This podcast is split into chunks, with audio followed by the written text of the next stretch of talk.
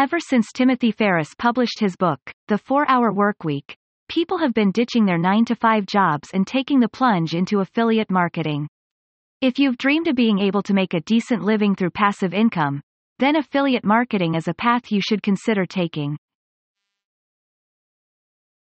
The idea behind affiliate marketing is that you promote the products of other people, many times through an affiliate network, and earn commissions when people buy those products as a result of your marketing efforts. Pretty easy, right? Unfortunately, there is a little more to the process, and it will take some upfront work on your part. Before you can get started in affiliate marketing, it is essential for you to understand that there are four different parties involved in the process and how each fit in with the system. When it comes down to the actual marketing part of the affiliate marketing system, there are two sides to the equation the creator and seller of the product and the affiliate marketer. What does this mean? You can look at affiliate marketing as the process of spreading product creation and marketing across various parties, where each of the parties receives a share of the profits according to their individual contribution to the marketing efforts. This, simply put, means that you can be both the creator and the marketer and still make a profit from the underlying idea of revenue sharing. Four parties of the affiliate marketing system. The merchant. The merchant is known as the creator of the product, the seller of the product, the brand, the vendor, or the retailer. This is who creates the product. It can be a big company like Dell, who manufactures personal computers, or an individual. Anyone can be the merchant behind an affiliate marketing program, from the solo entrepreneurs, to the startups, to gigantic Fortune 500 companies. They can be anyone who has a product to sell. The affiliate.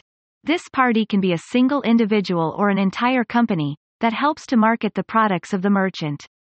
An affiliate marketing business can produce several hundred dollars in commissions every month to tens of millions.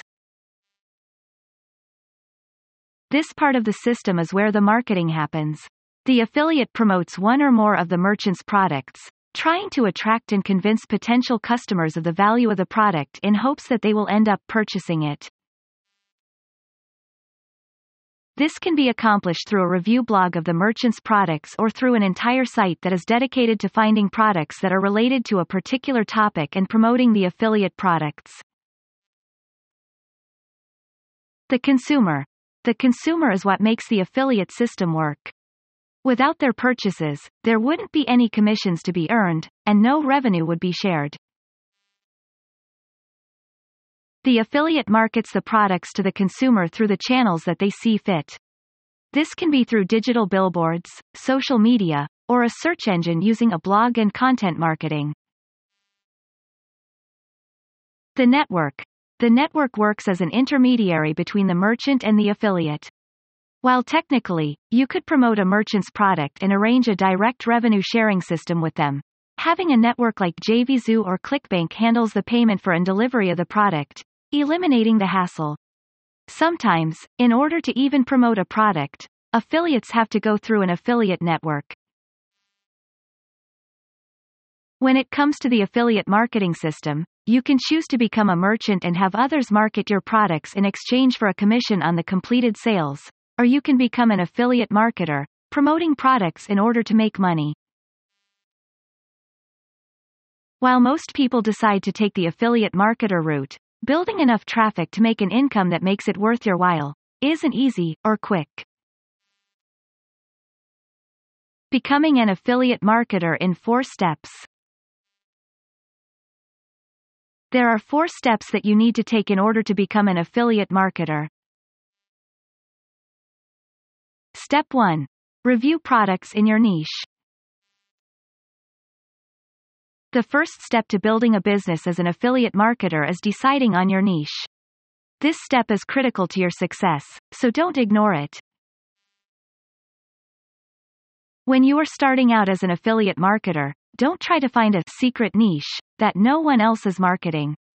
Instead, Start with what you are familiar with and what has the most offers. When choosing your niche, you want to make sure you do your research. Here are three things you can do to help you find your niche. 1. Look at popular affiliate networks like JVZoo, ClickBank, or Commission Junction. 2. Head to YouTube and look for keywords that may be used for the niche you are contemplating. 3. Use Google to do the same keyword search. Keep in mind, if you aren't able to find any other affiliates in that niche, the chances are high that you are probably focusing on the wrong niche. Step 2. Choose your approach. After you've decided on the niche that you want to promote as an affiliate marketer, you need to next determine the kind of affiliate marketer that you want to be. There are three approaches that you can choose from, but as a beginning affiliate marketing, it is crucial that you only pick one of these ways to focus on. After you've been doing it for a while, you can choose to branch out into the other approaches if you wish. The reviewer. As a reviewer, you would purchase products to review. After thoroughly testing the product, you would post the review on your blog, YouTube channel or social media. It is important that you form your own opinions about the product and provide honest, ethical reviews in the form of a video or written content. To do this efficiently, you have to go through the product and get a feel for the pros and cons and provide authentic feedback as one user to another. By doing this, you can better engage with potential visitors, giving good recommendations for the products you are reviewing. As a product review, you should own or have access to the following tools.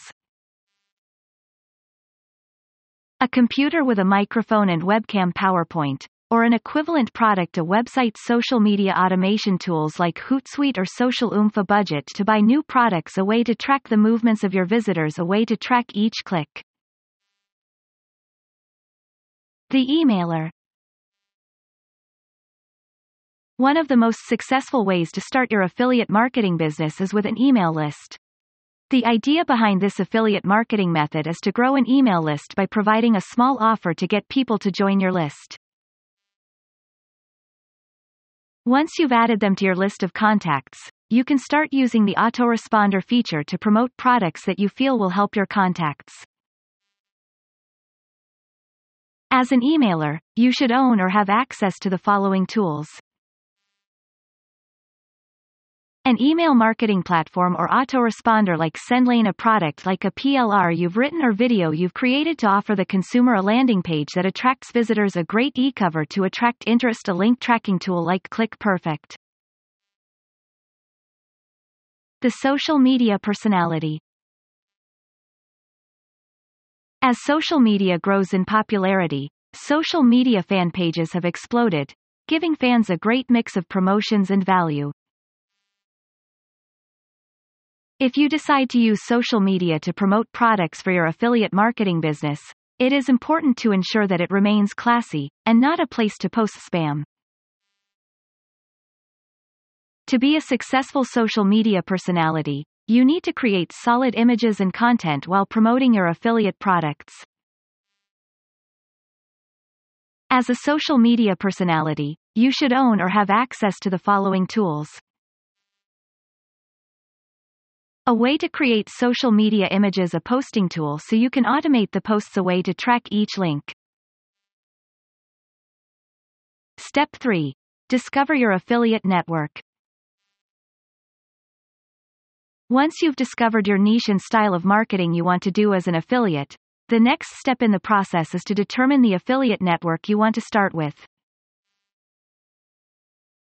Your choice will depend on the niche that you selected and will require you to conduct some research. Here are just some of the affiliate networks that you can use. ClickBank carries an excellent variety of digital marketing products. JVZoo is mostly internet marketing products and other related products to make money online. CJ Affiliate by Conversant has a wide selection of products to choose from, Amazon is one of the biggest affiliate networks. RevenueWire is a global network with a large selection. When you are first starting out, you should sign up for just one network based on the research that you conducted. Once you become more familiar with how the network works, you can begin to use multiple interfaces or even use a private program. Step 4. Find and attract traffic. Now that you've completed the easy steps of determining your niche, the style of marketing you want to do, and the affiliate network you want to use, the final step to becoming an affiliate marketer is finding and attracting traffic. For new affiliated marketers, finding traffic can be a troublesome prospect, and many new affiliates get stuck on this step. However, traffic can be found in a lot of ways. Here are a few forms of traffic that are easy to start with as a new marketer. Social media or forum traffic. Using social media and forums is a great, free way to generate traffic. You can visit popular forums that are focused on your niche and offer free advice to the participants. In your signature, have a link back to your website, landing page, social media or YouTube channel. It is essential that you offer accurate, practical advice on the topic. This can also be done with your social media pages by placing your links on your personal or fan page and offering information to different groups. The quickest way to derail your efforts is by moving from group to group to simply post your links or contacting each person in the group via a private message with your link. This is called spamming and will not help you with your affiliate marketing. Search engine optimization. This is another free way to gain traffic for your affiliate marketing business. This is one of the oldest forms of getting traffic and is based on keywords and search rankings. With search engine optimized content, you can leverage the power of search engines to get free traffic. This approach takes a lot of work and can be tedious and time consuming. But when done correctly it can result in a ton of visitors to your site, without spending a dime. Paid solo ads. Solo ads are simple to use if you do your research and use them correctly. Simply put, you are buying traffic from someone who has an existing email list. The way solo ads work is that you pay for someone who has a targeted email list to send their contacts a recommendation to your site and send you targeted traffic.